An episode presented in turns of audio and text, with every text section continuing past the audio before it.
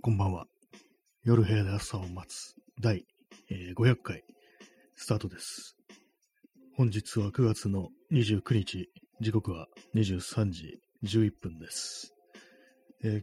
東京は今日は曇りでした。はい。500回目ですね。500、霧のいい数字だということなんですけども、まあ、この何回か前から考えてるんですけども、まあの数字をリセットするかどうかっていう、要は今、あのシーズン3っていうことになってるんですけども、それをあの4にするかみたいな、そういうことを思ってるんですけども、まあ、別に内容が変わるというわけでもなく、特に内容が変わるというわけでもなく、別にね、こう、何も考えてないんですけども、ただ単にこう、ちょっと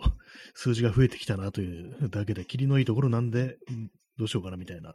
そのぐらいのことを思ってますね。はい。カルシウムさん、えーおめでとう。ありがとうございます。クラッカーが鳴っております。ありがとうございます。500っていう。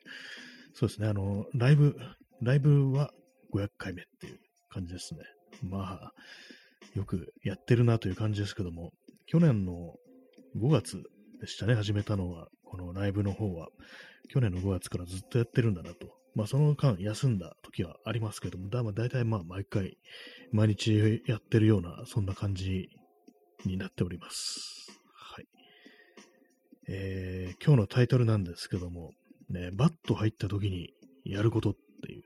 まあ、これは気持ちがこう落ち込んだりだとか、まあそういう、まあ良くないね、感じのこう、気がめいってきたりした時に、まあどういうふうにするか、何をするかっていう、まあそういうね、こう話題で今日は行こうじゃないかみたいなことを昨日話をしたんですけども、早速あのお便りをこういただいたので、今日はそちらから行きたいと思います。はい。えーラジオネーム、しんどいローパーさん。えー元気の玉かける1いただきました。ありがとうございます。ギフトですね。久しぶりに元気の玉いただきました。ありがとうございます。えーお便りの方が、えーバッと入った時にやることです。新谷さんがおっしゃっていた通り、私も怒りの場合と落ち込みの場合で対処が分かれますね。ですが共通でやってて聞くと感じているのは書き出すです。ベタですが。怒りの場合、正当なものか不当なものかは文章から判定できます。読んで正当だと思ったら、憤慨したまま過ごしていいということになっています。落ち込みの場合、思考が小さなサーキットを描いているだけなことに気づけます。その時は、講義の体調不良と捉えて休みます。ふて寝します。いつも自分に優しくしてくれる人たちの顔や声、言葉を一生懸命思い出したりします。それがうまくいかずとも、都合の悪いことしか思い出せなくなっている。と気づけますね。そして寝ます。よこ最高。はい、ありがとうございます。そうですね、昨日私がこう言ったのが、こう、バッと入る、まあ気持ちがね、なんかこう、荒れるという時に、まあ、大体2種類分けられる、怒りの方と落ち込みの方っていう、その2つがまあ結構メインであるみたいなお話をしたんですけども、そうですね、しんどい老婆さんの場合は、こう書き出すっていう、文言葉にする、文章にするという、そういうことなんですね。まあ、ライティングというね、ことなんですかね。確かにね、そのいう話は割と聞いたりしますね。一番なんかこう、ま一種のセラピーになる、書くことはセラピーになるという話は私も結構ね、聞いたことがあり、書き出すっていうね、怒りの場合、正当なものか不当なものかは文章から判定できますと。まあ、一旦自分の中から取り出して客観的にこう、判定ができる、判断ができるという、そういう感じですかね。まあ、それを読んで、実際にはどうなのかと。何が起きているのか、現実にはという、そういうことなんですかね。確かにね、自分の頭の中だけぐるぐるぐるぐる、こう考えてると、なんかこう、ずっと間違ったね、こう、方向にのね、ぐるぐる回ってしまうということもありますからね。確かに一度自分の中から取り出してみるというのは重要なことかもしれないですね。えー落ち込みの場合、思考が小さなサーキットを描いているだけなことに気づけます。これも結構堂々巡りみたいな、そういう感じですよね。まあ、いわゆる半数、まあ私昨日なんかこうね、よく聞く言葉として、なんか半数というね、ことを挙げましたけれども、その感じに近いという、小さなサーキットを描いているだけ。サーキットの方がちょっとわかりやすいような、半数よりもわかりやすいような気がしますね。ずっと同じね、こうルートをぐるぐるぐるぐる何周もしてるっていう、確かにそれはありますね。サーキットっていうのは結構言えて妙な感じがします。えー、講義の体調不良と捉えて休みます。ふて寝します。これは結構、ああ、効くかもしれないですね。割とそういう感じの、その小さなサーキットをぐるぐる回っている時っていうのは、単純になんか寝不足であるっていうことが割に多いような、そういうね、感覚はありますね。私も今日、今日結構ね、バット入ってる感じですね。まさしく。昨日もそうだったんですけども。まあね、小さなサーキットをぐるぐる回ってるという感じあります。本当に。えー、いつも自分に優しく優しくしてくれる人たちの声や顔や声、言葉を一生懸命思い出したりします。それがうまくいかずとも都合の悪いことしか思い出せなくなっていると気づけますね。そして寝ます。横最高っていうね、こ れいい、いいフレーズですね。そうなんですよね。まあ、いつも自分に優しくしてくれる人たちの顔や声、言葉。そうなんですよね。これがなんかこう気分がこうね、落ちてるとき、バットにな、入ってるときっていうのは、こう、なかなか思い出せないっていうのはありますからね。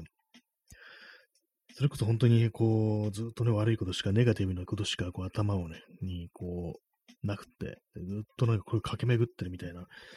それが本当なんかね、こう一人で、こう、なかなかやり過ごすというか、まあ、この場合何何も対処せずに、ね、ただただなんかこう、それに身を任してるだけだと結構ね、しんどいですよね、本当に。まあ、さっき、私さっきちょっとあの、ラジオトークで他の方のね、こう放送を聞いてたんですけども、ライブのアーカイブを聞いてたんですけども、やっぱりなんかこう、騎士燃料にね、囚われて、天井をじっと眺めていることがよくあるなんていう、そういう話をこうしていて、まあなんかね、こう、天井を見るっていうのはなかなかね、しんどそうですね。やっぱりそのぐるぐるのまんま、こう、じっとしてるということですけども、まあそういう場合、まあこの場合はね、ちょっとね、あの天井を見てるっていうのは、あの、横になるっていうね、寝るということに近いかもしれないんで、これも一つのなんか対処法かもしれないですね。天井を見るっていうね。まあ天井ね、天井と見がちですよ、本当にね。まあ、やっぱりこう、共通でやってて聞くとね、こう、シンドローパさんの場合は書き出すっていう、私はこの書き出すってことをちょっとあんまこうしたことがなくって、やっぱなんかね、ちょっと怖いんですよね、書くのって。はっきりとしたあの形を持ってしまうという、そういうね、まあ、バットみたいなものが良くないものというのがはっきりとした形を持ってしまうという感じで少し怖いっていうのがあったりして、あとまあ普段からね、文章を書くという習慣がないもんですから、これはね、なんか結構ね、やるとまあ効くだろうなというのはあるんですけども、まだね、こうまあ、自分をね、こう出すことができてない、なかなかできないというような感じですね。こういうふうにあの喋ることは割となんかこうできるんですけども、書くということが割と冷静な状態でね、こう自分と向き合うみたいなことになりますから、それは割と怖いことでありつつも、でもね、何人もの方がね、そういうふうに割と言ってるような気がします。他の人でも、具体的になんかダーッとこう書き出してっていうね、ことをするなんていうね、言ってる人いますけども、まあ、書き出すなんか言葉があったような気がするんですね。そういうセラピーみたいな、こうセルフでね、なんかこうやることを指すっていうのが、ちょっとね、前になんかこのネットのね、なんか記事で、海外ニュース系のウェブサイトでなんかね、ちょっと見たんですけども、今ね、なんかこの、ブックマークしておいたかなと思ったけど、してないですね。してないですね。あ、ありました。えーそうですね、あの、ジャーナリングっていうね、言葉がどうもあるみたいです。筆記開示っていうね、ことらしいですね。ジャーナリングっていうね、でもそういう言葉があるらしく、これはあの、あれですね、あの、ライフハッカーっていうね、あの、ウェブニュースの記事でこう読みました。オリジナルの記事は、元は英語のね、記事なんですよけれども、これジャーナリングっていう、まあ、要はこう、普通に書き出すと、まあ、気持ちが救われることがあるというね、そういうことらしいですね。はい、まあ、そういうわけで、えー、ラジオネーム、えー、しんどいローパーさんありがとうございます。これは確かにね、こういろいろ、そうなんですよね。まあ、頭ではね、ちょっと分かってるんですけども、実際にこれやってるという人がね、こう、やっぱり、こう、人から、まあ、こう、意見、意見というかね、こう、こうしてるっていうのを教えていただけるとね、なるほどっていうね、確かに本当っぽいなみたいな気持ちになってきますからね。私もちょっとそれできるようにね、訓練は、訓練っていうことでもないのかもしれないですけども、ちょっとあの壁というか、まあそういう殻を破るみたいなね、ことはね、したいですね。はい、ありがとうございました。P さんね、30分延長チケットありがとうございます。2枚、255枚ってね、いい感じの数字になってまいりました。ありがとうございます。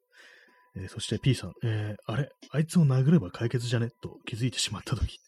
確かにそれもあるんですよね。そっちのね、怒りの問題の時は、まあ、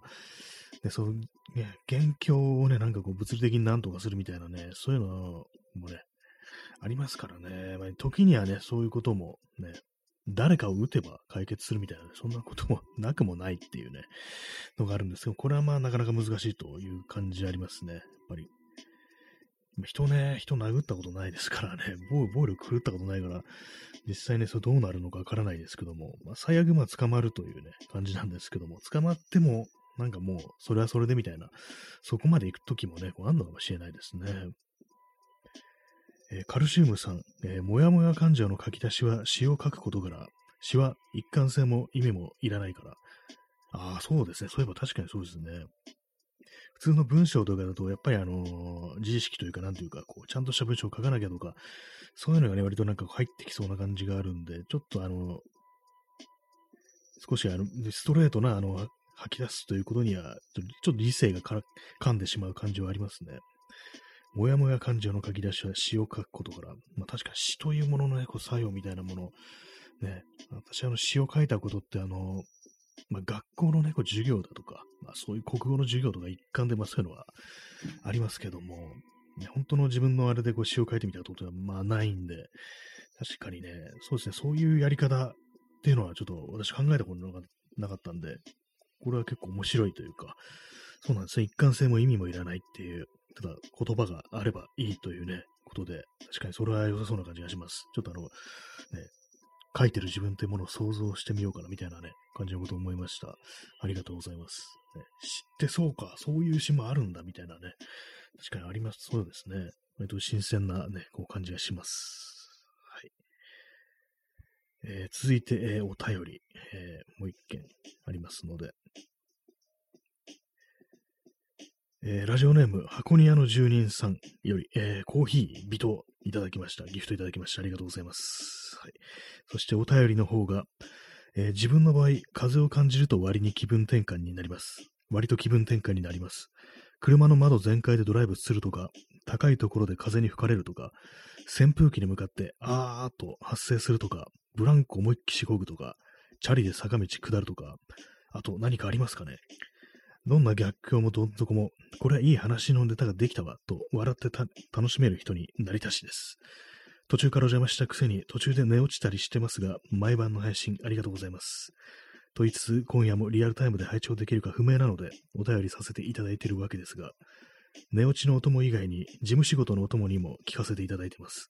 これからもよろしくお願いしま、いたします。はい。ありがとうございます。こちらこそよろしくお願いします。そうですね、あれ、箱庭純一さんの場合は、まあ、結構いろいろありますね。車の窓全開でドライブする、ね、風に吹かれる、扇風機に向かって、こう、あーっと発生する、ブランコ思いっきしこぐ、チャリで坂道を下るっていう。結構面白いのはこれ全部風が関係してるっていうね、感じですよね、これね。車の窓もそうですし、高いところで風に吹かれる。扇風機も風を出しますし、ブランコもね、思いっきりこぐと、まあね、当然のこと風を切る感じになりますから、まあ、坂道、チャリで坂道下るっていうのもね、思いっきりもう風を全身に受けるっていう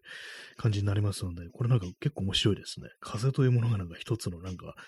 ウィンドセラピーみたいな感じですかね。風によって何かこう、ね、こう、自分の状態ってものを良くするみたいな、そういうやり方もあるっていう、一つの可能性みたいなもので感じますね。風かっていうね、面白いですね。どんな逆境もどん底も、これはいい話のネタネタができたわ、と笑って楽しめる人になりたしです。そうですね、そういう人いますからね、自分のなんかこういろんなこうあったことを面白おかしく喋るっていうね、そういう人いますからね、まあ結構まあそういうの芸人さんとかにはまあね、こう人前で話す人っていうね、そういうお仕事の人にはまあ結構多いのかなと思うんですけども、でもね、話のネタっていう感覚で捉えると、まあ、いろんなことがね、こう言える言えますね、そうなると。私もこうラジオでね、こう喋ってる割にはね、あんまこうネタとかね、こう、自分のこととかね、まあ、そんなにはね、まあ、こう喋んないタイプで、なんか変なね、感じなんですけども、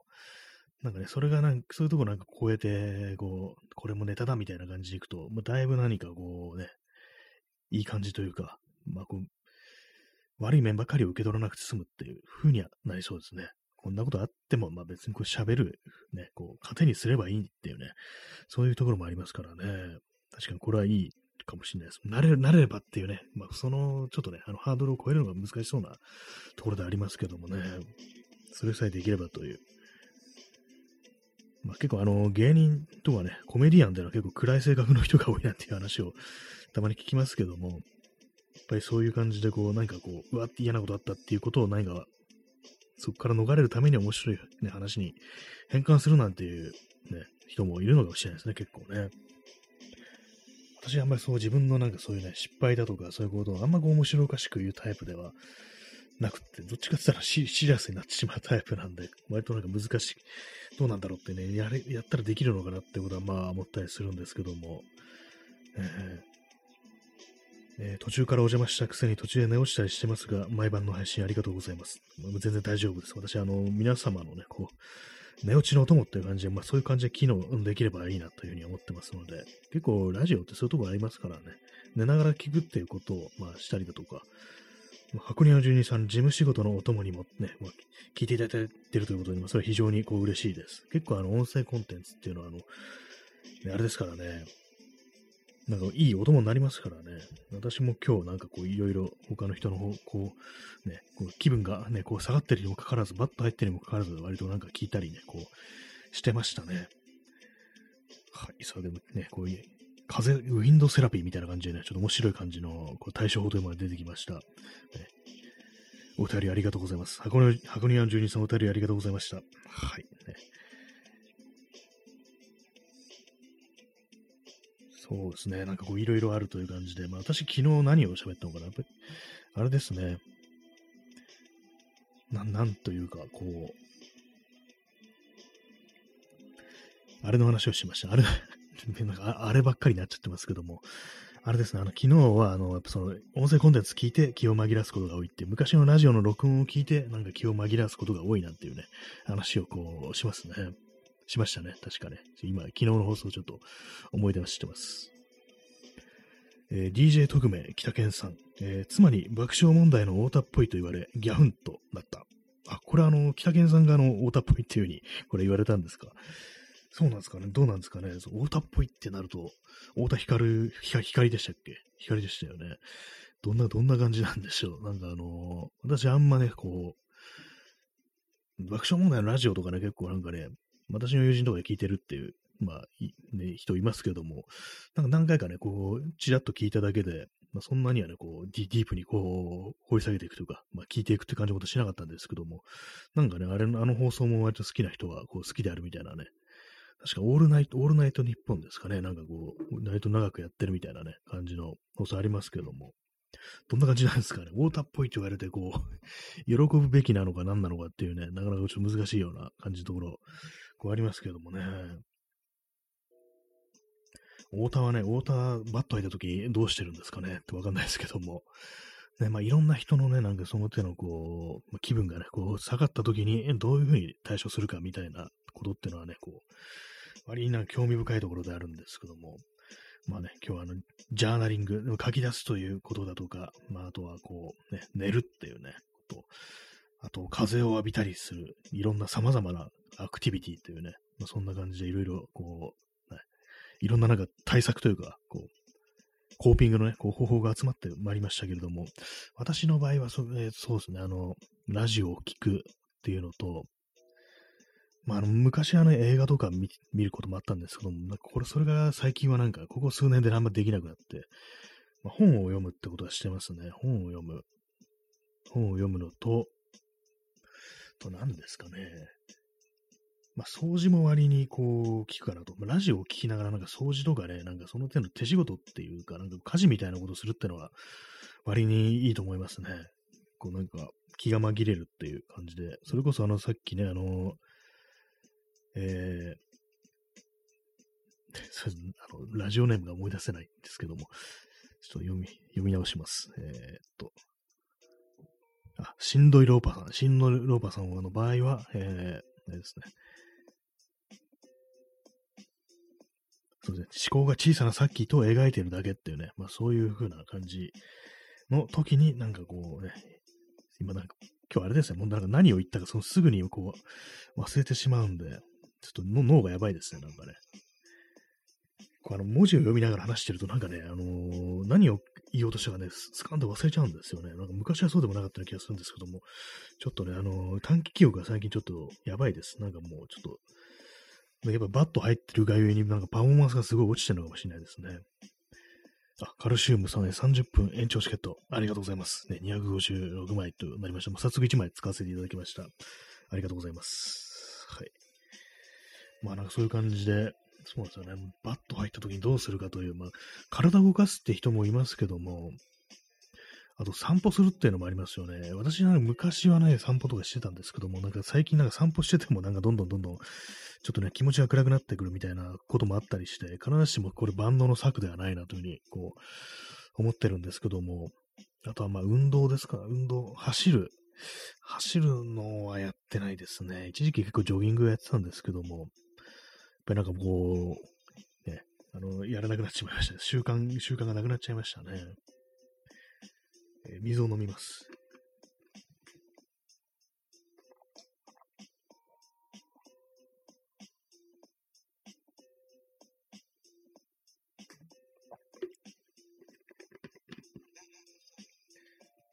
一気に 300ml 飲みました。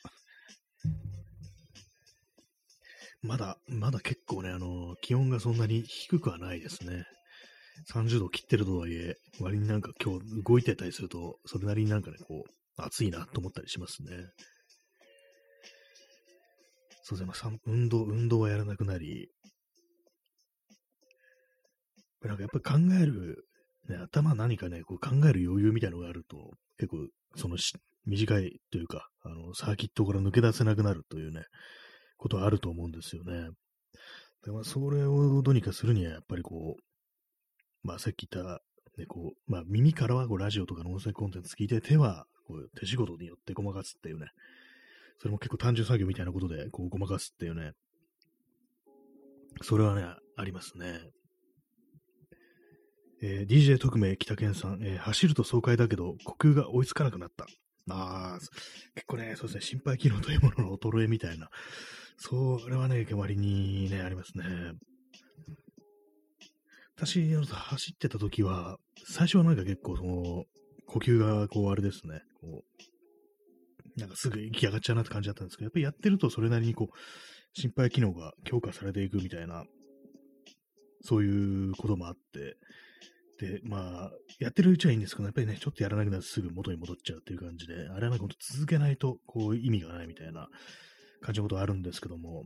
まあ、走るとね、走るのって結構いいはいいいいですよね、でも。でなんかそれがなんか絶対やらなきゃみたいな感じになってしまうと、ちょっとあのきついというか、なんかね、もう本当にこう、習慣の化の仕方っていうのがなかなかよくわからなくって、結構私走ってた時は、あの、半年ぐらいはできてたんですよね。毎日毎日走るっていう。やっぱりそれがなんかこう、ね、どうしてできなくなるのかっていう、このラジオとかなんか逆にできてるんですけども、なんかそうい不思議なんですけども、ね、実際なんかこう、どうなのか、みたいなね、こう、どう完全な習慣化っていうのは一体どうやるんだろうっていうね、それはありますね。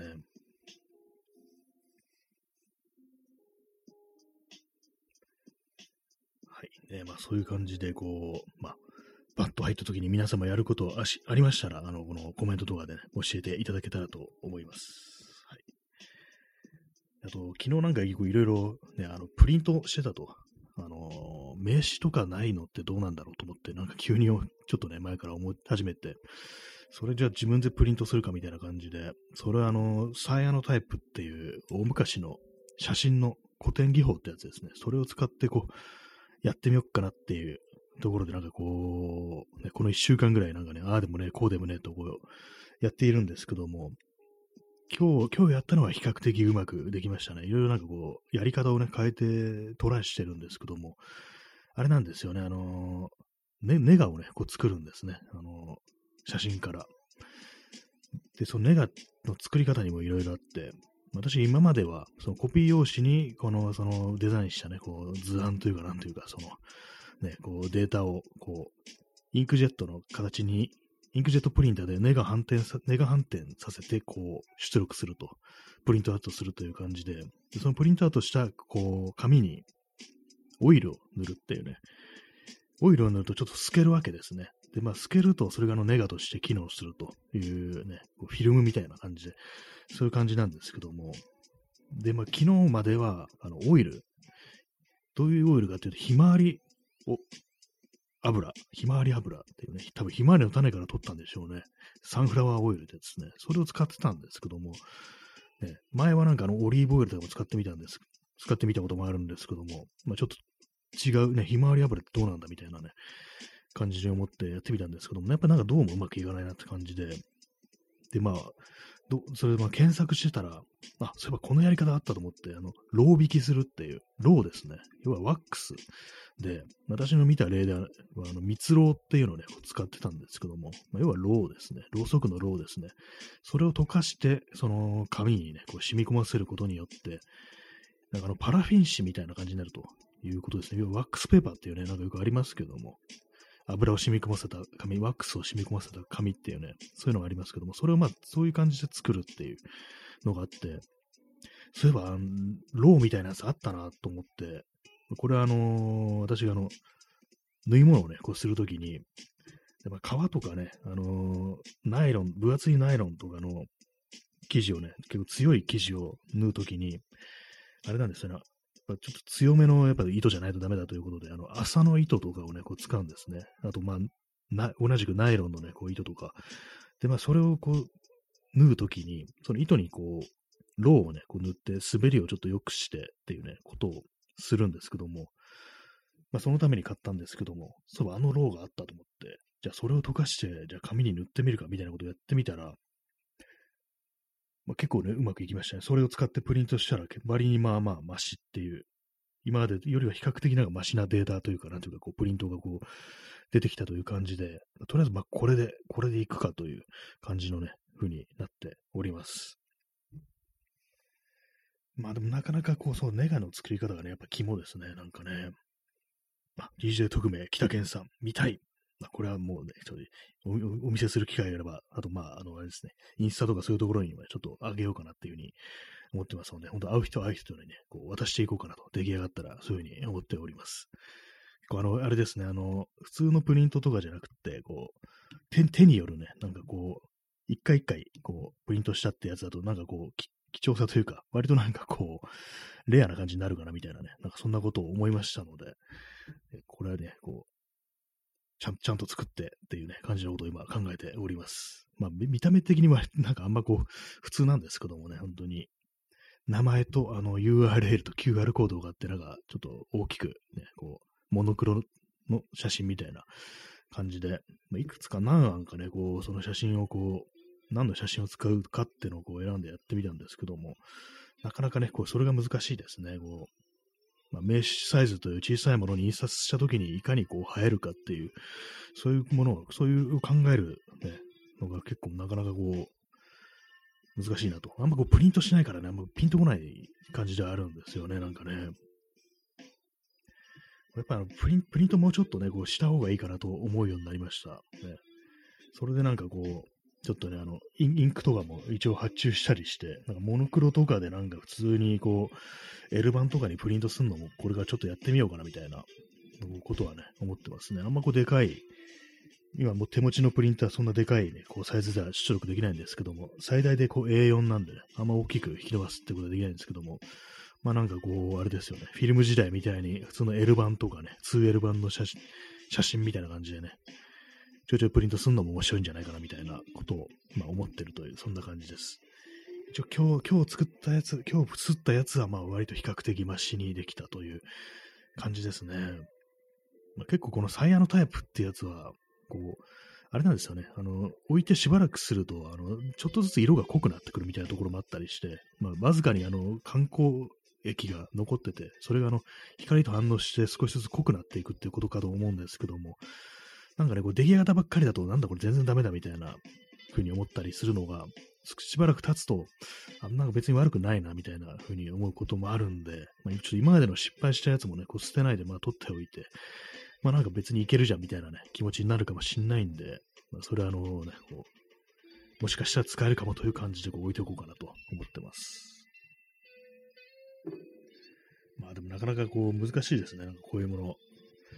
まあ、シンプルなのはいいんですけども、何かこう、やっぱりね、インパクトがないと、ちょっとあれだなみたいなのを考えてね、ああでもない、こうでもないといじくりまして、なんかだんだんだんだん全体が破綻してくるみたいなね、そういうのありますからね。まあ、結構こう、いろいろね、こう検索とかしてみると、こう、ピンタレストとかであのビジネスカードとかで、なんかいろいろ検索してみると、なかなか面白いアイデアみたいなのが、こう、あったりして、なんか白押しだとかね、エンボス加工だとか、まあそういうものをなんか結構いろいろ丁寧にやってるのを見てて、私今まで紙の印刷とかいうものにあんまこう興味がなかったんですけども、なんか割とそういうの見てると、なんか結構その実体化したあのものとしての魅力が割にね、こうあるななんてことをね、思ったりしましたね。まあ多分ジンとかね、なんかこう自分で作る人で、なんか紙とかに凝る人っていうのは、やっぱりなんかそういうなんかこう、実体としてのね、ものの良さみたいなものに非常に目がいってて、ね、そういう、そういう、そういうところのなんかこう、センスみたいなものがある人は、こう、いろいろ試したくなるというね、そんなことなのかもしれないですね。ね、ジン、ジンとかなんかね、ありましたね。あれ、いつぐらいに言い始めたんですかね。なんか、ものすごいもう経ってるというような気がするんですけども、本当にね、なんか、あれやろう、これやろうがね、一切前に進んでいかないというのが非常にこうね、こう怖いことではこうありますけどもね、まあ、一個一個片付けるというね、まあ、このそういう、それしかないんですけども、なかなかそれが進んでいかないというのが、ね、どんどんどんどんね、こう、自分をしんどくさせるようなところも、まあ、ありますね。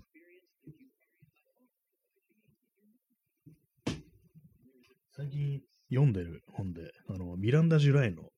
あなたを選んでくれるものというね、こういう、これはなんか、あれなんですか、エッセイというか、あのインタビュー集みたいな感じなんですね。まあ、あの、これ前も話したんですけども、ね、あ、DJ 特命北健さん、えー、小冊子イコール人。そうですね。一応、小冊子っていう、言い方もありますね。冊子と考えると確かあの、あれですよね、いろんなこう印刷だとか、まあそういうのに凝るっていうのが結構わかるような、なんていうか、人ってなる、人っていうと割となんかこう、コピーっていうね、感じで、割と、あれですね、あの、シンプルな感じのものが多いという印象ありますけども、確かにその辺は自由だよなっていう、小冊子と考えればなんかこう、全然凝ってもうね、全然構わないというね、まあ、感じですからね。まあ、ただその分ちょっと手間とかお金がかかるみたいな、そういうのはこう、ありますけども、確かにそれ凝ってみんなもね、面白いかもしれないですね。はい。えー、そうですね、この、ミランダ・ジュライのあなたを選んでくれるものというね、こう、タイトルのインタビュー集なんですけども、これはなんか、日本風にね、こうする、言うと、あの、ジモティーとかで、あの、なんか物出してる人に、すいません、あなたにインタビューしていいですか？みたいな、なんかそういうこと言って話を聞きに行くみたいなね。で、写真も撮らせてくださいみたいな、そういう感じの本なんですけども、結構なんでね、このミランダ・ジュライという人がそういうことをやり始めたかというと、あの、映画の脚本を書くのになんかすごい煮詰まって、それでなんか、こう、あれなんですよ、もうずっとなんかね、このネットをね、見るみたいな状態になってしまい、それいかんと思って、現実の人間と会わないはいかんみたいな感じになって、こういうことを始めたみたいなことらしいんですけども、なんかその、あれなんですよね。やっぱり普通にね、あの、なんかね、こういう、あれです、本当映画のね、脚本とか作ったりとか、監督とかもしたり、ね、こう、で、まあ自分の先に主演するような、そういう人でも、なんかね、こう、煮詰まると、延々とネットを見てしまうっていうね、そういうことするんだみたいなね、そういうなんかこう、なんか、まあ、あ、なんか普通にそういう風な状態になるんだな、みたいなことをね、こう、思って、思ったんですけども、ねまあなんかね、あれですよね。やっぱあの、インターネットって、まあさっきもね、あの、いろいろこうバッと入った時に何をするかって話しましたけども、多分一番やっちゃいけないのって、インターネットみたいなね、そういうのってありますからね、スマホを手に取ってはいけないみたいなね、そういうことをね、そういうふうに言ってるね、記事が結構ネット上にあるっていうね、そんな感じのことがよく起こり、起こるんですけども、インターネットって何なんですかね。やっぱあのー、ね、よくなんかこういろいろね、こうそういうのでのこと言ってる人見ると、やっぱあのスマートフォンがあるがゆえにね、SNS があるがゆえに、なんかそういう感じのね、こう、非常に嫌な気持ちになることが多くなったみたいなのを書いてる人がいるんですけども、私はなんかね、こう、たとえスマートフォンがなくても、SNS がなくても、あの、インターネットというね、もの自体、そういう性質を持ってるみたいな、まあ、要は場所が変わってもね、結局同じことに陥るんじゃないかみたいな、それそこがインターネットで、こう、ある以上ってね、ふうに思うんですけども、そう考えるとね、ネットって何なの？みたいなこと思いますよね。いろいろ、まあ、このね、放送もいわばね、この、まあ、アプリ使ってね、スマートフォンでアプリ使ってやって、でもネットでね、こう、ネット経由で皆様にこう、お届けしてるというね、まあ、ことなんですけども、で、まあ、こう、何かをね、するに当たって、まあ、今はね、こうネットでも、まあ、切っても切り離せない、離せないっていうね、感じになってますからね、写真とかそういうものを見せるのでも、ね、実際まあ、こう、いろんなやり方ありますけども、やっぱあの、ネットで、まあ、こう、人に見せていくっていうのが、やっぱり一番こう、あれですよね、ハードルは低いっていう感じになりますから、まあ、まずみんなそこをやるわけなんですけども、まあ、今、あらゆる、こう、何かこう、アウトプットみたいなものっていうのは、インターネットを経由して、こう、行うものであるっていうね、まあ、必ずしもそれだけじゃないですけども、でも本当なんかこう、逃れられないものとしてあるっていう、ね、まあ、そういうのが、こう、あるふうには思うんで、なんかどう使って、ね、こう、付き合っていけばいいのかってことがね、ちょっと、わかんないですよね。まあ、このね、こう私今読んでるこの、あなたを選んでくれるものっていうね、本を書いたミランダ・ジライという人は、まあ、実際の人間とこう、会ってね、こう、あれですよね、インタビューして、で、まあ、これを本にするというね、形で、まあ、こう出したというわけですけども、まあ、これはまあ、ネットじゃなくて本っていうね、まあ、フィジフィジカルですよね。いわゆるレコードみたいなこと言いますけども、まあそういうことなんですけども、まあそれでもね、こういう、まあこういう本を出しましたみたいなね、宣伝だとか、まあそういうアピールみたいなものって、ね、やっぱりそのネット経由っていうね、ふうになりますからね、もうなんかこう、どうね、どうなんかこう、付き合っていけばいいのかっていうね、本当なんか答えが出ない感じでありますよね。見てるとね、なんか胸くそ悪くなるけれども、なんかどうしてもそれが必要であるみたいなね。これがまあ、あの、覚醒剤とかね、だったらね、あの、ね、打たなきゃいけないなんてことないですから、ね、やめるというね、ことに対する、こう、モチベーションみたいなのがあると思うんですけども、どうしても使わなきゃいけないものの、なんか依存症というか中毒みたいになってしまったとき、人はどうすればいいのかっていうね、ことありますね。えー、水を飲みます。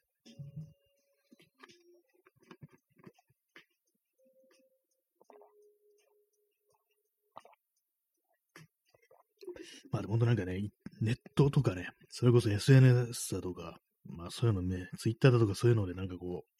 いろいろ見てて胸くそ悪くなるなんてことすごくよくありますからね。それとの付き合い方っていうね、ほんと難しいなと思うんですけども、もしなかったらね、どうだったんだろうっていうね、こと思いますね。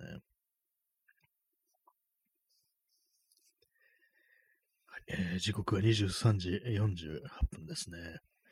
まあ今日はね、今日は割とこう、バッと開いた感じでね、こう、過ごしておりますね。なんですよね。まあ、あれに、その、プリントがね、割とうまくいったにもかかわらず、なんかちょっとね、あの、バッと入ってる感じですけども、なんかね、こう、小さなね、ことでもうまくいったときにね、こう、喜べるとね、もう少しあの、違うのかもしれないですけども、なかなかね、それがちょっと難しいところでは、こう、あるというね、どうしても自分がなんか勝手にこう、ハードルを高くして、こう、ね、全然うまくいってないっていう、ふうに思ってしまうっていうのが、こう、結構ね、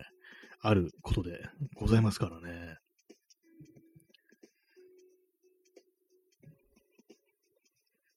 えー、今日はあれですね、あの、9月29日ということで、木曜日ということで、明日が9月最後の日ですね。9月30日ですね。皆様、こう、いかがお過ごしでしょうか？まあ、10月になるということで、昨日あたりから急激にあの、金木犀の香りがし始めた、そんなね、こう、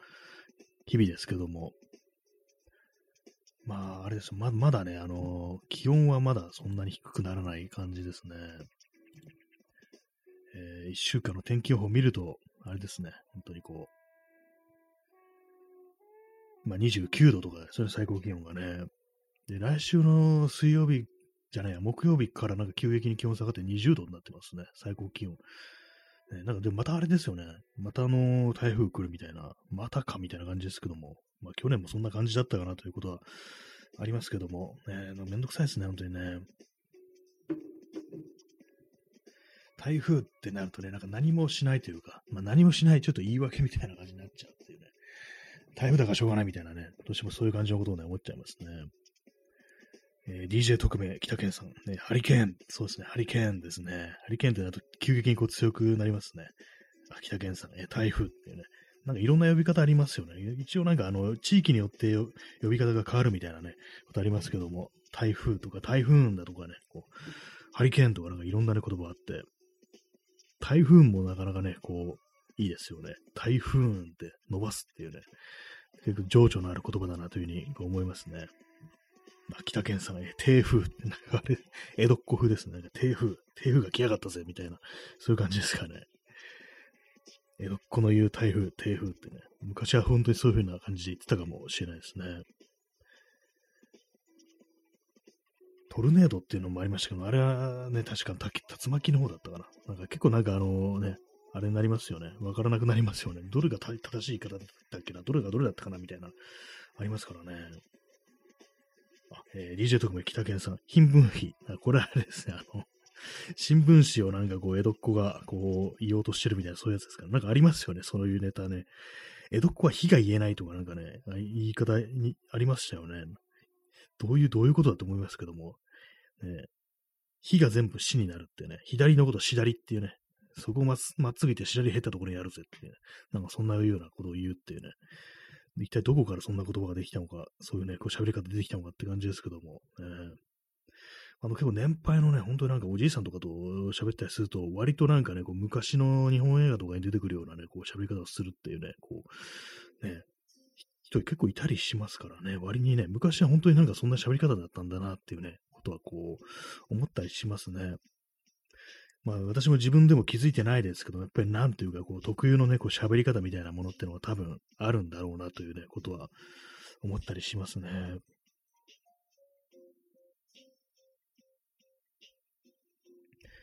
まあね、そういうね、感じのこう、あれなんですけども、まあ、今日のタイトル、バッと入った時にやることというね、感じでこうお送りしてますけども、そうですね、他に何がこう、あるかなと。もう笑ったりするのが、笑うとなんかね、こう、悪角には服着たりなんてこともありますけども、笑うのがいいなんていうね、ことを聞いたりするんで、まあ、その笑える系のね、コンテンツにこう、行くっていうね、そういうのも、やり方もあるかもしれないですね。中には、こう、お笑いだとかそういうものを見て、ちょっと気分変えるなんて人もいるかもしれないですね。あ、カルシウムさん、え座禅。ああ、座禅も、あ瞑想的な感じで、ま、座禅を組んでみる。結構あれそうですね、座禅はなんか私、あの、体が硬い上に、結構難しいですね。あの、あぐらでもね、ちょっとしんどくなってくるくらいの硬さなんで、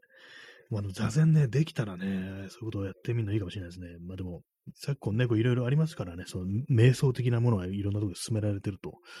であのー、マインドフルネスとかいう言葉もありますし、ね、瞑想ってものは割とこ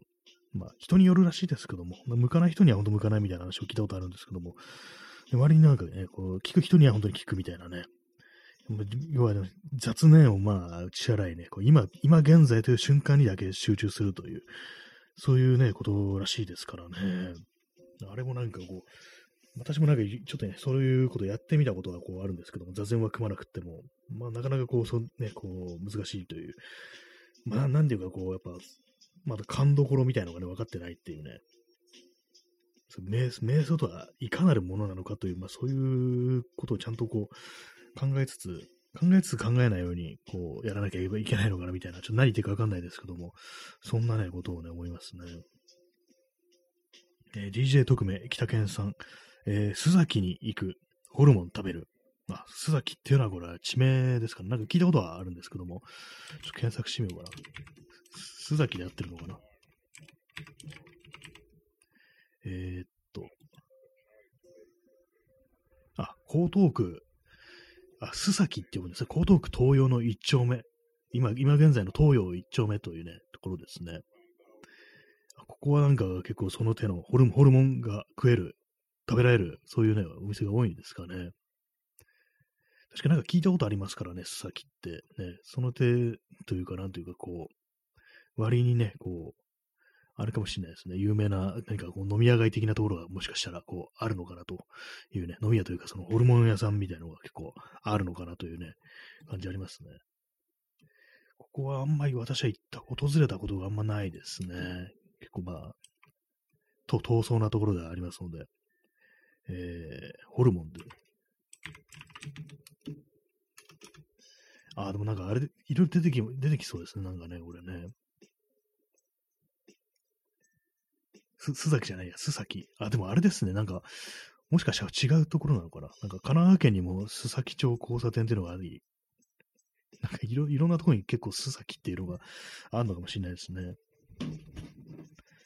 え P さん、え、座禅叩いて回る和尚は楽しそう。ね、そうですね、確かに。一つ人ぶったたいてね、なんかね、こう、偉そうにしてるというね、そういう言い方も、見方もね、こうできますからね。バシーンとね、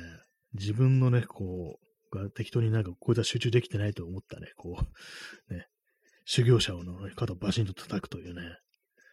あれも結構派手な音がするけど、あんま痛くないみたいな話は聞いたことありますね。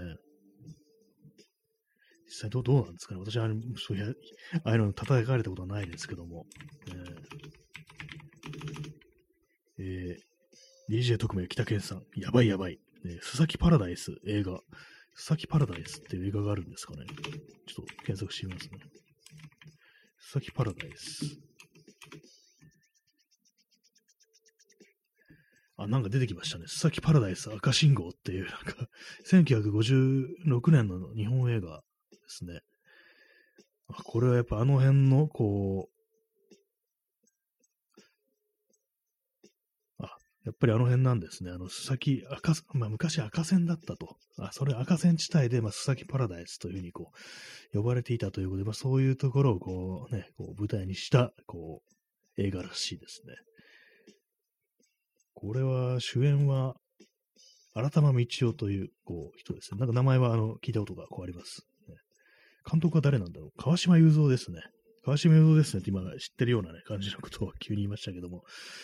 なんかあの、聞いたことあります。聞いたことあります。結構なんか。そうですね、若くしてね、亡くなった、まあますね。45歳っていう感じで、なんかなんかその関係なんかいろいろこう聞いたことがあるのかもしれないですね。ちょうどじゃあ、あの、その、あれですね、東洋、今の東洋一丁目あたりをこう舞台にしてるという、まあ、下町ですよね、本当にね。そういうあたりの、こう、まあ、人情ものという、そういうような感じの映画でしょうか。須崎パラダイス赤信号ってなんかちょっとなんかコメディっぽいね、なんかこうタイトルに見えるんですけども、なんかあれですね、そういう、そういう感じではないですね。えー、カルシウムさん、えー、ヤクザ王将、てめえ集中できてねえなって。なんか中にはね、そういう人もいるんじゃないかみたいな。ちょっと漫画っぽいですね。てめえ集中できてねえなっていう、なんかヤンキー王将的な感じでね、ヤクザ王将的な感じで、こうね、もう小指ないみたいな感じのね、こう、王将が出てくるみたいなね、なんかそういう漫画ありそうですね。すでにありそうな気がしますね。そういうのね。集中できてねえなっていうね、もう雑念の塊みたいなね、ヤクザみたいな王将にそういうこと言われるっていうね、なんか割にそんなの結構ね、連載されてそうな、そんな気がしますね。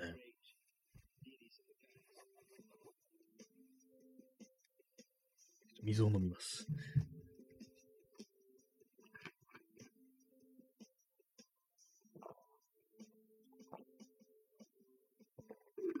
やたら水を飲んでしまいますね。なんか喋ってると。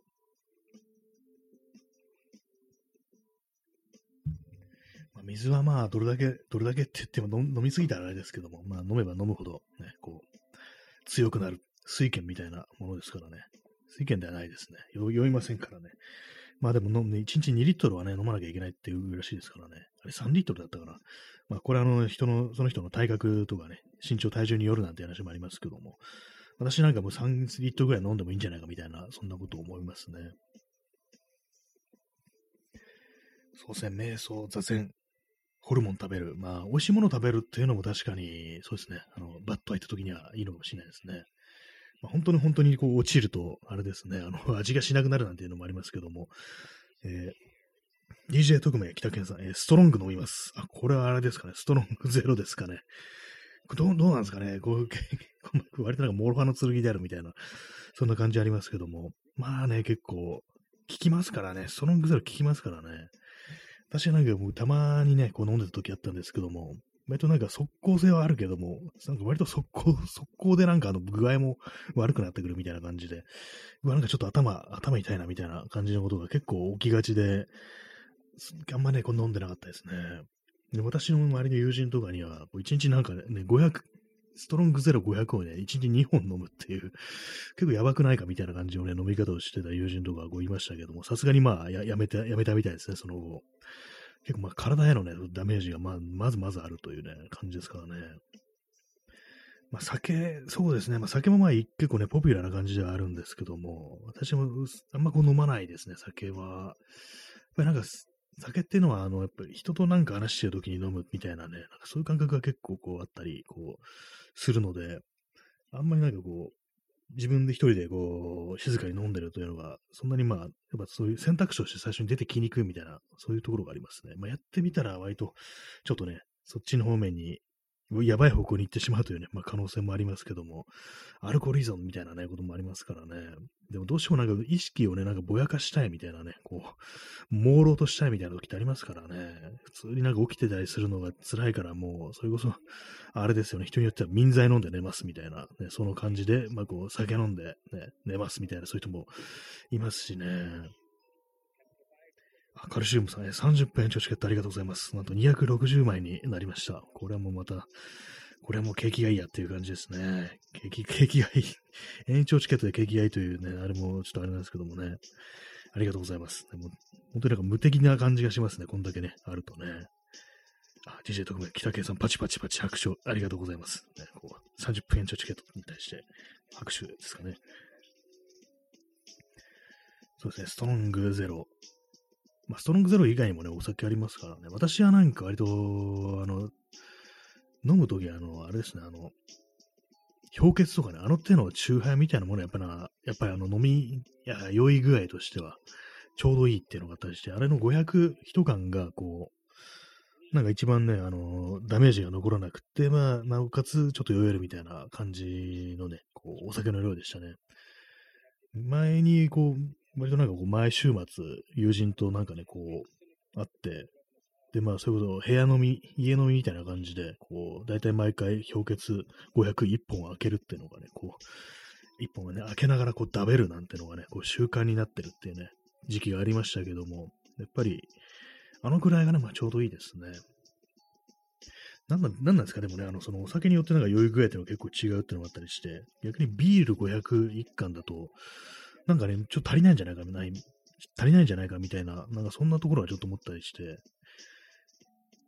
割となんか私の中でビールってのはどっちかって言ったらあの健康的な なんか飲み物に入るっていうね、感じがして、チューハイの方はなんか割と即効性を求めつつ、まあ、そんな悪酔いもしないっていうね、中間的なところに位置してるっていう、それはありますね。えー、DJ 特命北健さん、えー、宝缶チューハイ、ダメージを、ダメージが少ない。あ、そういう感じなんですね。宝缶チューハイそういえば飲んだことないですね。あれ有名でなんか昔からありますけども、なぜかこう飲んだことがないという。あれは少ないんですね。確かに、チューハイ系はなんかね、基本的に少ない感じしますね。で私はあのなんかこう、ね、焼酎で割ったものというのが一番なんかこう、あんまダメージが残らなくて済む。あとはまあビールかっていう感じなんですけども、他のね、なんかやっぱりこう、飲み物だと、お酒だと、結構まあ、状態によってはかなり具合悪くなっちゃう時もあったりして、結構ね、あの、その辺のなんかこう見極めみたいなのが割と難しいんですけども、中杯系はね、そう少ないですね、なんかね。まあ、前にあの、ホッピーをね、最初に飲んだ時、まあ、ホッピーは要はあれ、焼酎ですけども、それをなんか、高円寺の、こう、飲み屋で、なんかこう飲んだ時に、こう、結構ね、帰り大変でしたね、なんか。意識ははっきりしてるたりするんですけども、なんかあの足元に、足に来るんですよ、妙に。足というか、あの、三半規管に来るっていう感じで、なんかあの、どうもフラフラしちゃうっていうのがあって、これ私のまあ特性なのかもしれないですけども、私の体質のせいなのかもしれないですけども、でもなんか、そっち系のね、なんかお酒を飲むと、なんか妙にこう、頭は大丈夫なのになんか体がなんかすごいグラグラするみたいな変なね、感じになるんですよね。あれもなんか、ね、状態によってはね、こう楽しめるのね、楽しめるのかもしれないですけども、で、まあ、あの、ね、こう、自分家とかね、そういうところで、まあ、すぐ、まあ、その、寝ちゃえばいいみたいな、そういう時時だったら、まあ、結構ね、いいのかもしれないですけども、割とね、なんか長い距離ね、こう、移動して帰らなきゃいけない時ってのは、ちょっと危ないな、みたいな感じで、私たち高円寺で飲んだ時、帰りね、こう、普通にまあ、歩きでね、こう電車でこう帰る感じだったんですけども、途中で本当に何何度も休み休みっていうね、感じで帰りましたからね、そんなにね、こうね、頭の方はっきりしてね、なんかこう、体が言うこと聞かないな、みたいな感じで、割とそういう大変さがありますね。え DJ 特命北健さん、えー、ウイスキーのアイスコーヒー、アラザ。あ、なんかその手のやつね、ありますね、確かに。でもなんか、結構結構ぶつかりそうな気がしますよね。ウイスキーとアイスコーヒーって、ね、試したことないですけども、ね、どっちが勝つんでしょうが、まあでもウイスキーが勝ちそうな気しますね。アイスコーヒー、コーヒー風味のウイスキーっていう感じですかね。麦と豆のぶつかり合いみたいな感じで、ちょっとあの、どんな感じがね、気になるところでありますけども。まあでもなんかこう、ちょっと似た者同士であるような、なんかウイスキーとアイスコーヒーっていうね、ありますからね。えー、カルシウムさん、エナドリ割合はやばい。ああ、これはやばいですね。間違いなく次、次の日終わる感じですよね。素のね、状態のエナジードリンク飲んでも具合悪くなるときあるのに、それに、こう、酒をね、こう、ね、加えてしまえればっていう感じですよね。あの、DJ 特命北家さん、おーっていうね、そうですよね。そんな感じになりますよね。エナドリ、私も単体で飲んでも、次の日頭でガンガンするとか、なんかもう体が痛いみたいなことになりますから、どうなっちゃうんだろうっていうね、結構吐き気と頭痛と、なんかこう、ね、そういう内臓の痛みみたいなところ全部に攻められて、ね、ちょっと変になっちゃいそうですね。よくあのー、アクエリアスとかポカリスエットで割るのってありますよね。あれ、これ多分ね、韓国の方で、割となんかメジャーなポピュラーな飲み方で、なんでそういうのでスポドリで割るのかっていうと、あの、吸収が早いんだからだよねっていうね、吸収が早いんだよね、みたいなね、話を聞いたことありますね。これ早く酔えていいんだよね、みたいな、そんなね、こと言ってる人いて、あ、なるほどねっていう、確かに、こう、ね、スポーツドリンクなら、こう、体に吸収される度合いが早いから、必然的にこう、アルコールもね、そのついでに吸収されるんじゃないか、みたいな、その推測が確かに当たってそうっていうことは思ったんですけども、なんかそのね、手早く酔えるということをね、こう、読める、ね、こう、追い求めるって、なかなかこう、なんか業が深いというか、なんというかというね、そんな感じですね。えー、DJ 特命北健さん、えー、ウォッカとコーヒーは売ってるよ。あ、そうなんですね。あ、ウォッカとコーヒーなんですね。ウォッカとコーヒーどうなんですかね。ウォッカ、あの、私、単体で飲んだことってのはないですね。やっぱりなんか何かで割って飲むっていう感じで、でもあの、ストレートの状態のウォッカってどんな味がするのかあんまこうわかんなくって、それとあとコーヒーがこう、ね、合わさると一体どうなってしまうのかっていうね、ところありますね。結構ロシアとかで飲まれてたりするんですかね、ウォッカとコーヒーっていうね。どんな味がするのか。私がウォッカ飲んだ時は、なんかライムで、ライムで割りましたね。ライムジュースみたいのでこう割ってね、こう飲んだという記憶があるんですけども、それは割となんかこう、スッとね、こう入っていく感じでしたね。えー、カルシウムさん、えー、泡盛とコーヒーは沖縄定番らしいけど、あ、そう、なんか聞いたことありますね。泡盛。なんかあれ、場合によってはその豆、豆をなんか入れとくみたいな、なんかそんなこともあるってことを聞いたことあるような気がするんですけども、秋田県さん、えなるってね、なるほどと意味する言葉ですかね。なんかあるあるみたいですね。そうですね。私、青森飲んだことあったかな。なんか、そんなにはね、飲んだことないと思うんですけども。えー、どうなんですかね。ちょっと延長しますか。延長しますかって、なんかこのなんか、適当な感じがなんかちょっと酔っ払いっぽいですけども、あの、私、あの、シラフでこう、喋っております。はい。ね、早速、あの、延長チケット使使わせていただきました。そうですね、青森とコーヒー。まあ、青森もかなりね、強いというふうにね、こう、聞きますからね。えー、カルシウムさん、えー、上司と沖縄行った時腹壊してた。あ、結構シンプルな、シンプルな作用ですね、かなり。お腹壊すんですね。結構なんかまあ、お酒のとか飲んだ時あのー、あれですけどもね、気持ち悪くなるとかね、そういうの頭痛いとか、こうありますけども、お腹壊すってのはなんかこれは酒、酒の問題なのかみたいなね、なんかこう、何かね、こう、あれだったのかなっていうね、別な何かが当たったりしないかなみたいなことはちょっと心配になるようなね、こう感じですけども、えーまあ、DJ 特命北健さん、ね、こう手を、ね、上に上げてる可愛い絵文字がこう投下されました、ね。ありがとうございます。え P さん、えー、焼酎だしコーヒーは家でも簡単にできる。ああ、焼酎の中にあのやっぱ豆とかを入れる感じですかね。結構コーヒーなんかいろんなものとね、こう、あれですね、もうなんかこう、強制的に結婚させられてますね。まあ、この例えどうかと思うんですけども、なんかいろんなところでね、結構、まあ、便利に使えるというか、なんとか、なんとも、なんとでも合いやすいっていう、そういうことなんですかね。焼酎とコーヒーって、私はその手の感じのコーヒーとね、お酒ってのは一度もね、こうトライしたことがないんで、どういう味がね、こうするのか、ちょっとわからないんですけども、まあね、こういろんなものとありますからね、本当にね。別にこうね、こう、割となんか甘いものとかね、ジュース的なものと一緒に割るなんてことがあるわけですから、別にコーヒーだっていいじゃないかっていうね、それももっともなね、ことですからね。炭酸入りコーヒーとプラス焼酎なんてのがあったらどうなるんでしょうか。なんか、炭酸コーヒーは結構まずいみたいなね、こう話をこう、聞いたことがあるような気がするんですけども。あ、P さん、えー、30分延長チケットありがとうございます。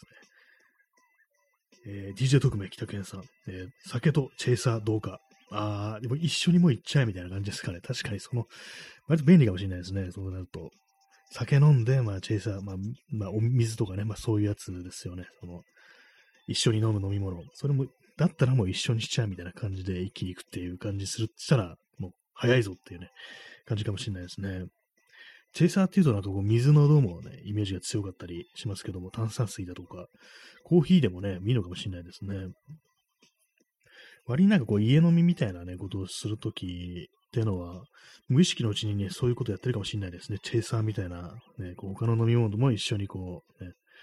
飲むっていうことはなんかやってるような気がしますね。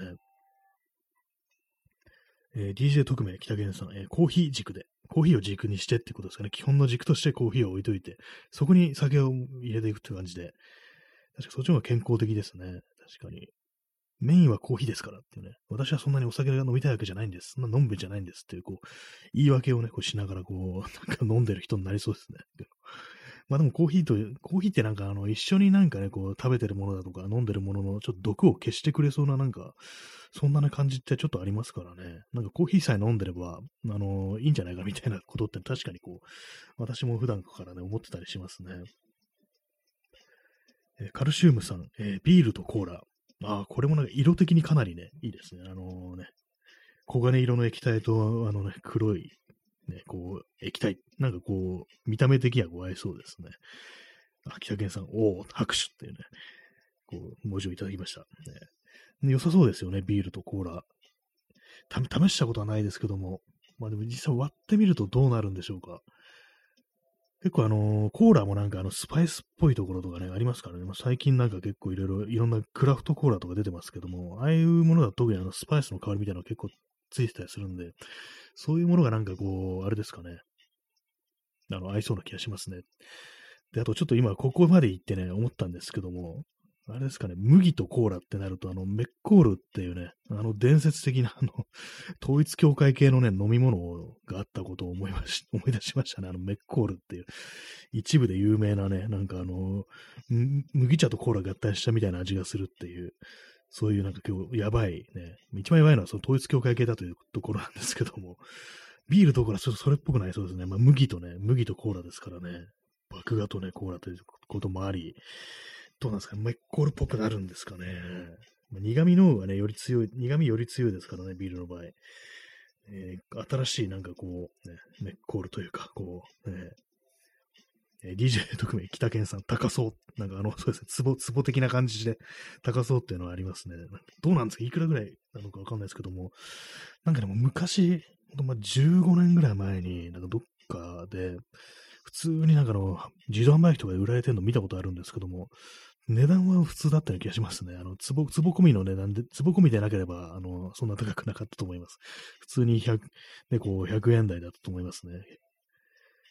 そうですよね。考えちゃいますよね。なんか、これに何か、こう、オプションでなんかいろいろ付けさせられるんじゃないかみたいなね、こう、壺とか買わされるんじゃないかみたいなね、こう、霊感処方的な何かをね、こう、期待してしまうんですけども、期待すんなって話ですけども。まあね、でもね、ある意味有名なね、飲み物でありますけども、えー、DJ 特命北健さん、えー、やっぱ壺オプションってね、もう最最高の、ね、最、最高金額のね、オプションですよね。壺、壺にあの、メッコールをね、こう、なみなみと注いで一気に飲み干すっていう、なんかそういうなんかイニシエーションがあるんじゃないかみたいなね、ことを若干思ってしましたけど、その壺いっぱいのメッコールって考えただけで、めちゃくちゃ気持ち悪くなりそうですね。やばいですね。壺が、まあ、どんな壺なのかあんまよくわかんないんですけども、統一教会の壺って。まあでもなんか、売られてるらしいですからね、メルカリとかであの統一教会の壺、まあなんか辞めた人が売ってとか、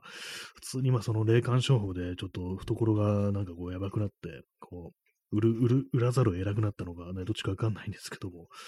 なんかメルカリとかには、そういうふうにね、こう、壺が売られてるというね、ことがあるらしいですね。えー、P さん、安倍蔵大好きメッコール。あ どうなんですか？飲んでたりしてってことちょっと思っちゃいますね。割と提供、提供されてそうですよね。なんかね。先生、首相？じゃない、総理、ね、ぜひこのメッコールとかね、なんかこうやってそうな気がしますけども、ね、なんかたまになんかね、こう、いろんななんかあの、安倍蔵先生がね、あの、会食してるね、なんかこう写真とかありますけども、ああいうところにね、なんかこう、メッコールをね、こう置く、コラージュ動画をね、こう、作ってる人ってなんかね、こう、割とね、いるんじゃないかなと思うんですけども、まあ、ポンとね、こうメッコールの缶をね、置いておくっていうね、なんかまあ、ちょっとあのフェイクニュース的な感じになっちゃいますけども、や、やりたくなりますよね。えー、DJ 特命北健さん、バチバチってね、バチバチってなんか謎の擬音、あれですね、本当にこう、バチバチですよ、本当にね、ツボとね、あれですね。北健さん、パチパチパチだったってい う、拍手の、拍手の音ですね。安倍蔵大好きメッコール。そうですね、本当にまあね、メッコール、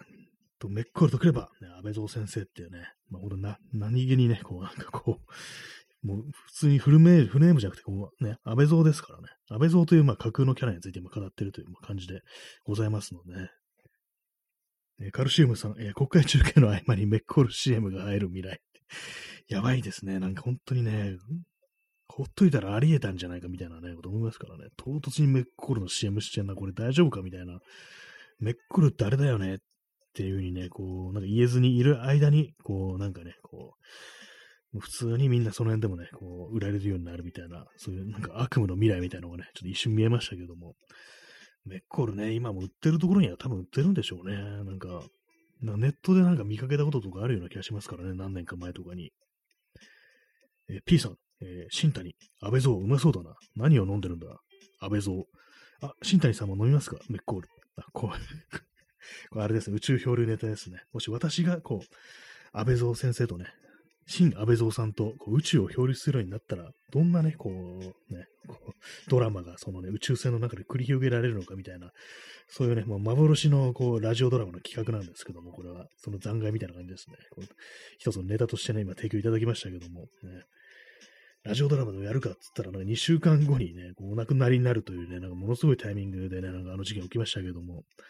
そうですね。あ、新谷さんも飲みますか？メッコールっていうね。そういうことを安倍蔵先生が言ってるところを想像してみるっていうね。割と、そうなんですよ。結構腰が低くくるんですよね、安倍蔵先生はね。メッコール進められてもね、ちょっとね、あの、断りたいですよね。まあ、宇宙船の中だから、こうね、なかなかね、こう、物資もね、限られてくるっていうことなんですけども、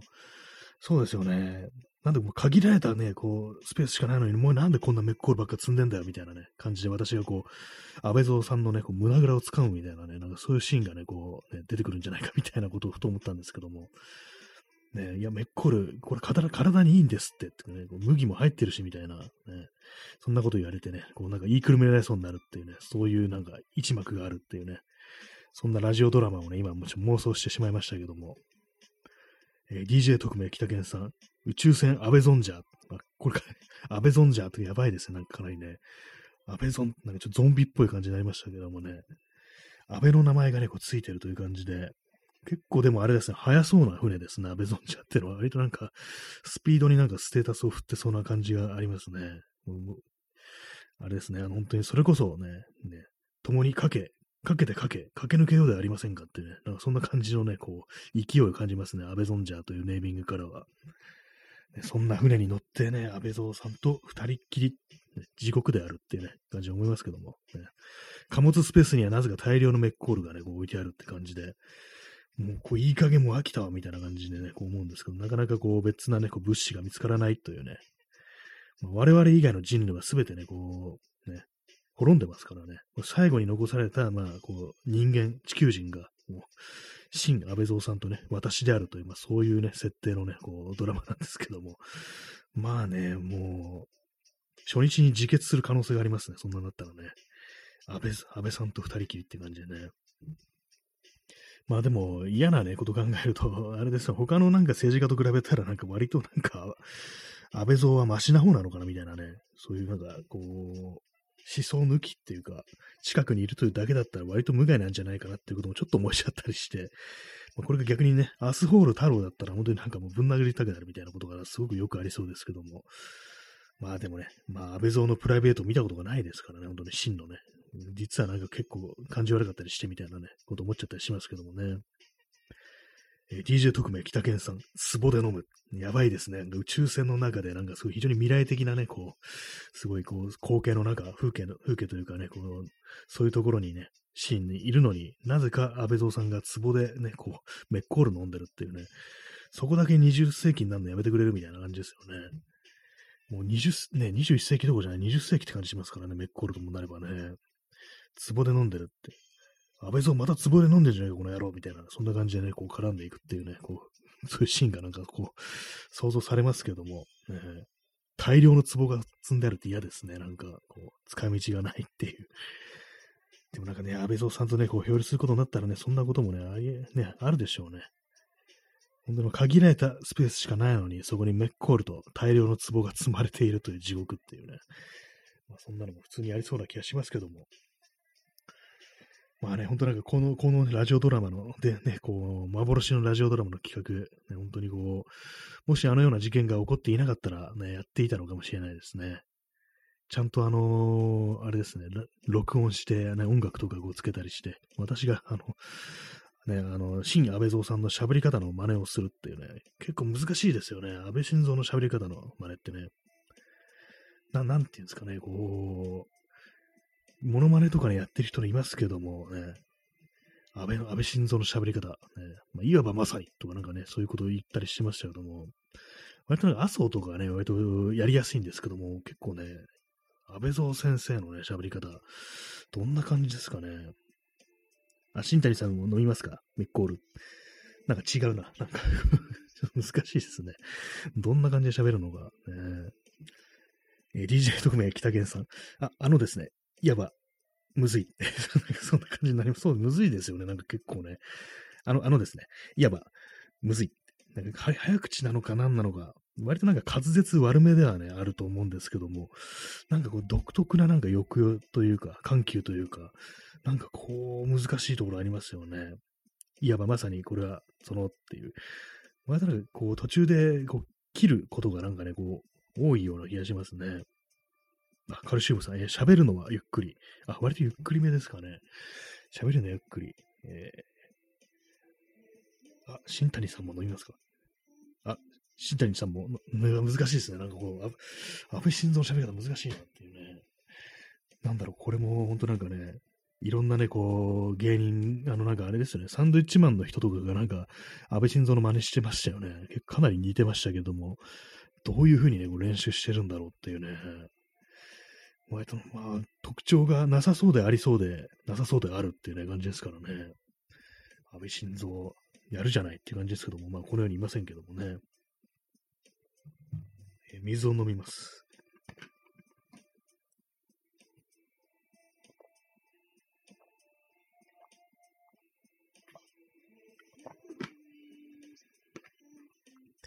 えー、DJ 特命北健さん、えー、心臓、ね、心臓の絵文字をいただきました。あの、ハートですね。心臓の心臓っていうやつですね。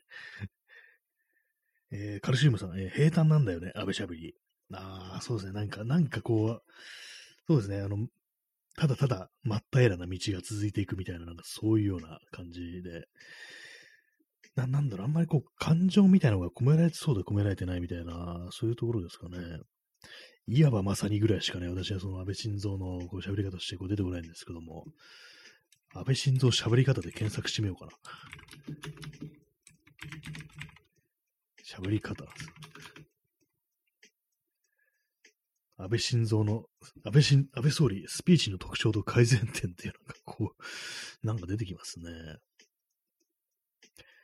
あー、なんか、なんかコンコンサルっぽい人のブログがなんかこう言ってもヒットしていますね。割とでもなんかこう、あれですね、分析してるというか、なんというかこう、ね、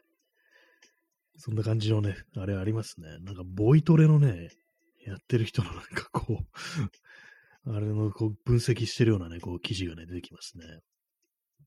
えー、A で始まり O で終わるっていうことらしいですね。なんかね、こう、A、この政府の私の、なんか、確か言われてるよね。なんかそんな感じらしいですね。なんか、まあ、結構こう、分析してんなっていう感じですけども、えー、まあ、ラジオドラマでやるとしたら、ね、かなり苦労してたかもしれないですね。こう、今、全然こうできないですから。えー、安倍さんの喋り、あそうだったらまあ結構ね、やりやすいんですけども、まあそんなにね、そんなにある人間特徴ある喋り方の人人いないですからね、他に政治家でなんか真似できそうなって、今のなんか岸田とかなんか特にね、なんか思いつかないですからね、あんまこう喋ってるとこ見たことないですからね。えー、カルシウムさん、えー、中においても有名。なんか確かになんかありますね。中に、中に、そういう中に、そのような中に置いてっていう、そういう感じですかね。なんかちょっと、ちょっとずつあの、ちょっと近づけていいこと努力してるんですけども、あんまこういう客観的に見てどうなのかわかんないですけども、ね、なんかありますね。なんかその件持って回った言い方というか、なんかすごくこう、ね、余計なね、なんか感じでこう、本質でないことで、こう、なんかこう、時間稼いでる的ななんか喋り方が割とあったような気もしておりますっていうね。切り気味にこう話すっていうね、ところですけども、確かに中、中に置いて 結構あるような気しますね。なんか頭にね、こう浮かんできますね。あの、人が言ってる様が。まあ、安倍総理モノマネとかでなんかサジェストされますね。やっぱり。顔で真似してる人もいますね。私がそのね、あれなのは、あの、やっぱサンドイッチマンのあの人の、ね、方ですね。えー、DJ 特命、北健さん、麻生太郎首相。そうなんですよ。ありましたからね。その時期ありましたからね。実際にね。そうだ、俺が首相だった時もあったんだよっていうね。お前らなんか猟銃でな、撃ち殺していいんだよってな。その気になればできんだよみたいな。もう完全にもう私のなんか中の麻生太郎が相当凶悪な感じになってて、かなり平松真二風のね、なんか味付けがされてますけども、割になんかね、そのあのー、昔のね、なんかベランメイ口調みたいなね、こう喋り方ですよね。なんか悪ぶってる感じ、ね。ほんとなんかね、あれですよね、あと、特権階級の癖して、なんか変に、変な感じで悪ぶってるね、そういう人物ですけども、割と麻生太郎はね、こう分かりやすいというね、感じはありますね。まあ、なんかこう、まあ、自分自身というか、まあこう、ね、装ってるというか、なんかね、こうそういうところもあるんでしょうね。え、カルシウムさん、え、ちょっと高級な石原慎太郎。まあ、結構あるかもしれないですね。それね。あの感じをもう少しね、こう、なんかこう、ね、数字というものがなんかこう、上の方にしたみたいなところあるかもしれないですね。石原慎太郎の喋り方、こう晩年なんかこうあんまりこう出てこなかったもんですから結構忘れちゃいましたね。なんかいろいろこう、ね、こう見てたはずなんですけども、ね、聞いたりしてたはずなんですけども、えー、DJ 特命北健さん、人気お師匠。あ自分ではなんか結構そういうふうに思ってそうですよ、なんか、そう太郎は。ね、なんか変なね、あの、マフィアみたいなね、なんかね、帽子とかね、被ってましたからね、あれもなんかかなり痛々しいというか、なんかね、悪憧れみたいなものを、なんか老人になってもやってるみたいなね、そういうことなんでね、まあ、本人からしたらもう結構ね、俺は割となんかね、こう、かっこいいぞみたいな感じで思ったかもしれないですね。あ、そうですね、北県祭、葉巻。ね、葉巻なんか吸ってましたね、そういえばね。なんだ、なんだあれって思いますけどもね、マフィアみたいな格好して葉巻を吸ってるっていう。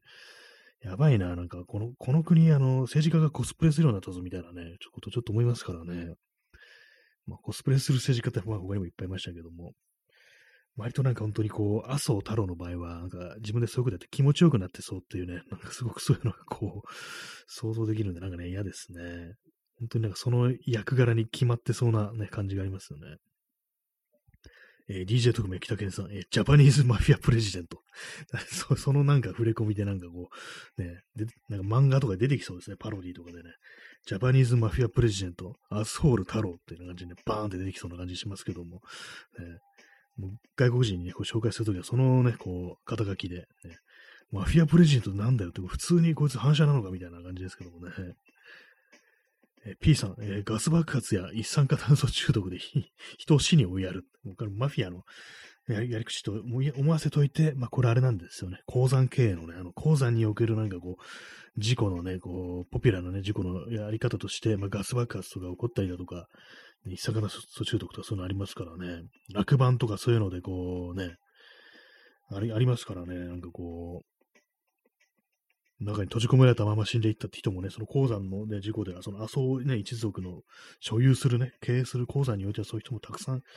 いたでしょうからね。まあ、そういうなんかこう、血抜かれたね、こう、なんていうかね、そういうものを持ってる、ね、こう、首相であったということですからね。彼ブラ、ブラッディプレジデントだったというね、時期が日本にあったというね、ところですけども、今ね、今っていうか、あの、安倍蔵さんの場合は違う意味でブラッディになってしまったっていうのがありますけどもね。はい、ね、まあ、右翼が激怒する感じのね、こう、放送になってますけどもね。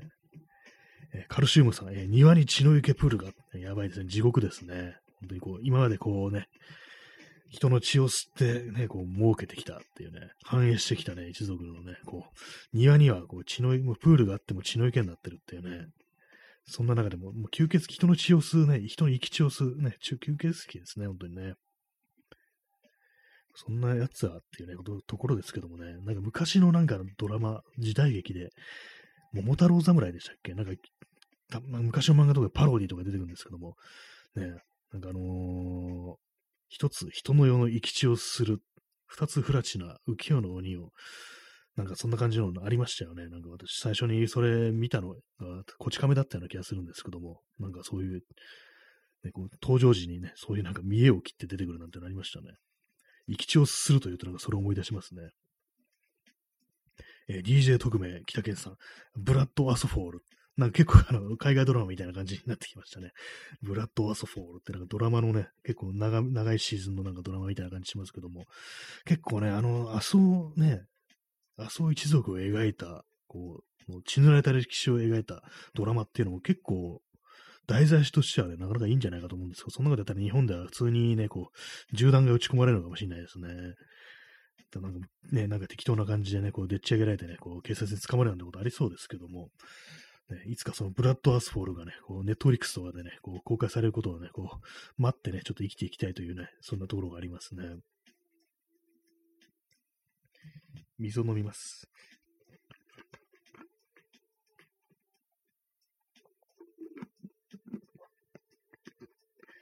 えー、DJ 特命北健さん、えー、銃弾より鉄骨。あそうですね。我々はね、もう鉄骨ですよね、やっぱりね。銃弾、銃でよりも鉄骨でね、鉄骨で対抗していく。鉄骨をね、腹部に貫通させていこうというね、そういうね、もう感じでね、行きたいところですね。インパクトは絶対上ですからね、鉄骨の方がね。鉄骨は武器ではないぞっていう感じで。えー、まあ、あれですからね、あの、H 鋼をね、こう腹部に貫通させてやるというね、そういう意気込みでもってね、行きたいですけども。ブラッドアスフォールね、もう最後はその鉄骨が腹部をね、貫いて終わるというね、そんな感じになりそうですね。えー、P さん、えー、っと、これあのー、なんと読むんでしょうか。これ、死尿の死に泥と書いてところで、死霊書ですかね。私はこれ初めてこう 見る言葉なんですけど、難しい。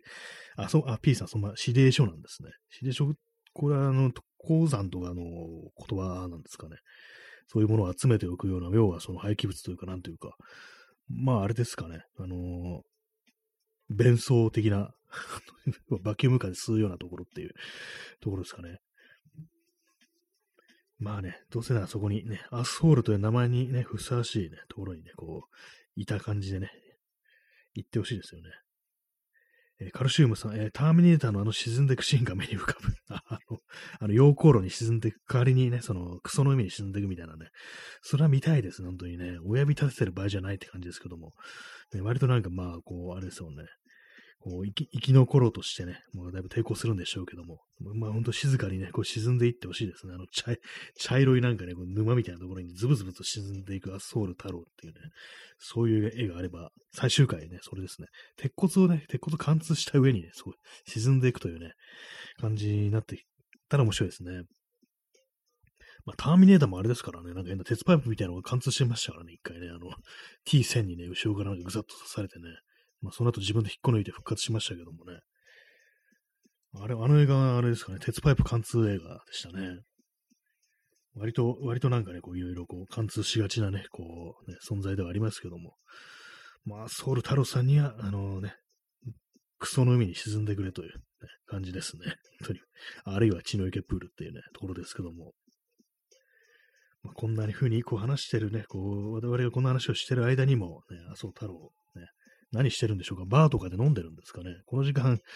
寝てるんですか？ねどうなんですかね？もうお年寄りですからね。普通に寝てたりするのかなと思うんですけども。でもこの間の国葬の時になんかあのー、麻生太郎寝てたみたいなね。なんかそういう話を聞いたんですけども。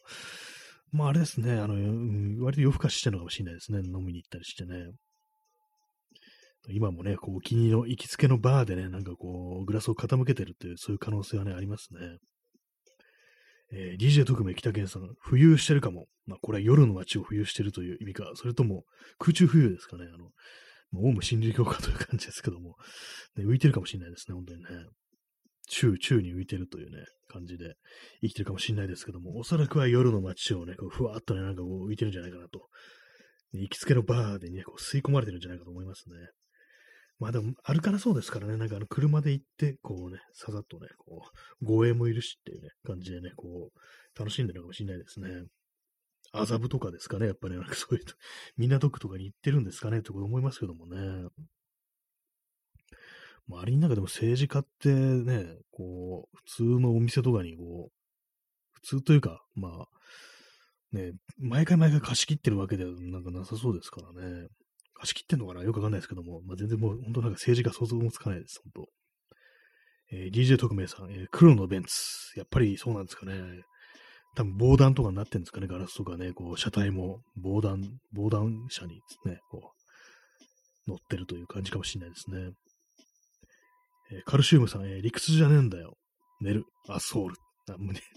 眠くなったら時はもう理屈じゃねえんだよって寝ちゃうっていうね、そういうアスホル太郎さん。ちょっと面白いですけどもね、さ、なんか短歌切ったなと思ったら急に寝るっていうね、あね眠かったのねっていう、確かに生理現象だからそれはね、こう眠くなるようなって感じでね、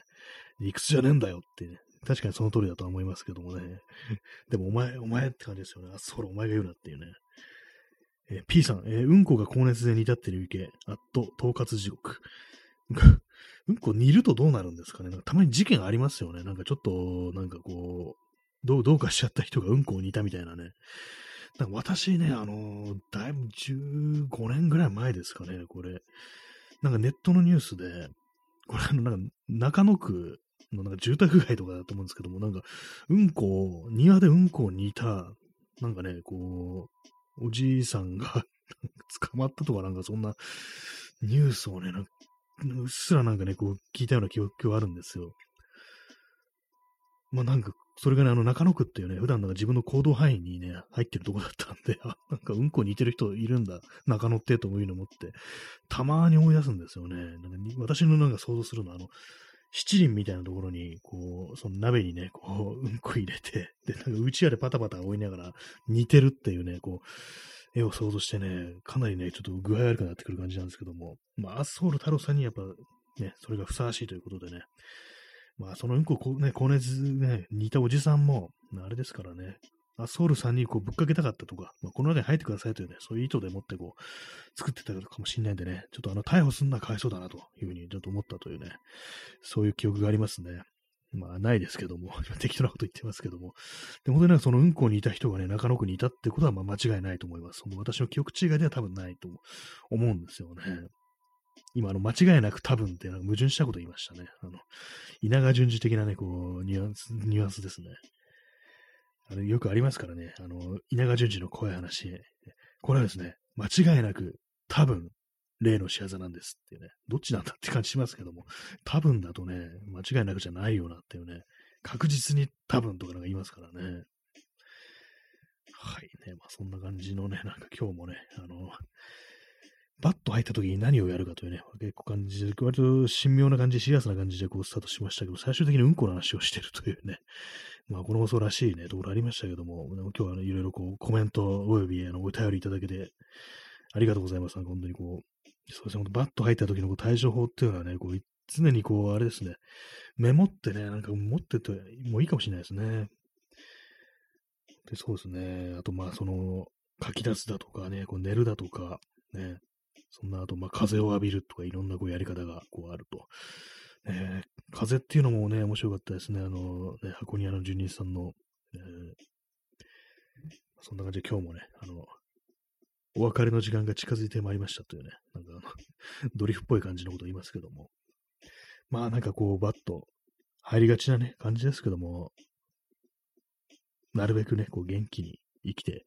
いきたいという、なるべくね、こう嫌な気持ちにならずにね、こう、ね、やっていけたらというふうに思いますね、本当にね。まあ、そういう感じで、もう皆様、もうなんかこう、何かありましたら、ね、こういう放送とかに送るとか、お便りとか、なんかそんな感じで適当にごまかして、こう、ね、騙し騙し行きましょうというね、そんな感じでございます。あ、DJ 特命北源さん、ね、にっこりの絵文字ありがとうございます。笑顔はいつでもいいものですね。自分も笑顔で生きていきたいなというふうに、そういうふうに思ったりしております。はい。そんな感じで本日500回目の放送、どうしようかな。まあ、考えてないです。これからどうするか。ね、まあ、そんな感じでご清聴ありがとうございました。さようなら。